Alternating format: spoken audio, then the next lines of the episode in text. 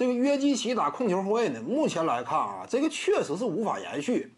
之前我也谈嘛，就是现阶段啊，你这套阵容呢，真是不太好整啊。偶尔打一些弱旅有可能出现。你比如说呢，进入到垃圾时间，我能不能稍微试验一下，也有可能。为什么我之前谈过，在季后赛当中不是说没可能出现，因为一旦遇到垃圾时间呢，那你这就无所谓了，对不对？我尝试一下呀，哎，我看看这种这个手段呢，这样一种阵容架构啊，季后赛当中能不能好使？面对对方特定的阵容结构呢，能不能展现自己的威力？防守端呢？有没有什么严重问题？能不能够通过进攻端的高度弥补防守端的劣势呢？那这个就可以尝试，但是长期用呢，现阶段不太现实。因为什么？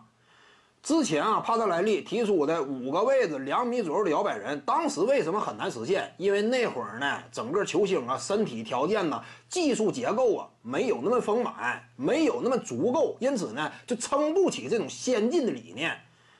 同样的道理。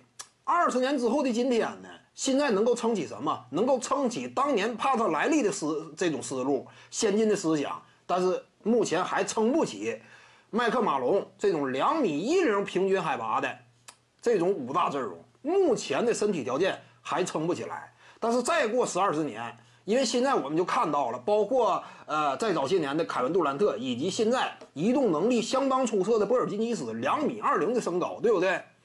以及呢，新一法的两米一零左右、极具运动能力的这些球员，典型的本西蒙斯、字母哥阿德的昆博，咱就别说别的啊。现阶段，你再说挑这个明星级别的球员组成一套五个两米一零左右的阵容，能不能组成，都有这种可能性。一旦未来的话，因为我们清楚 NBA 是有导向意义的。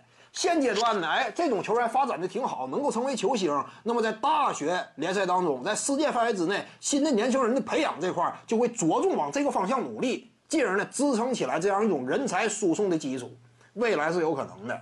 你再过个十五六年呢，能不能出现，呃，一支球队全是两米一左右，个个能跑能跳能投三分，那这就是对其他球球队来说那就是灾难嘛，这就是吊打。不是说人家单纯的身高拔起来了，而是呢。伴随身高成长的同时，灵活敏捷没有明显下降，那这个就非常可怕吗？徐静宇的八堂表达课在喜马拉雅平台已经同步上线了，在专辑页面下您就可以找到它了。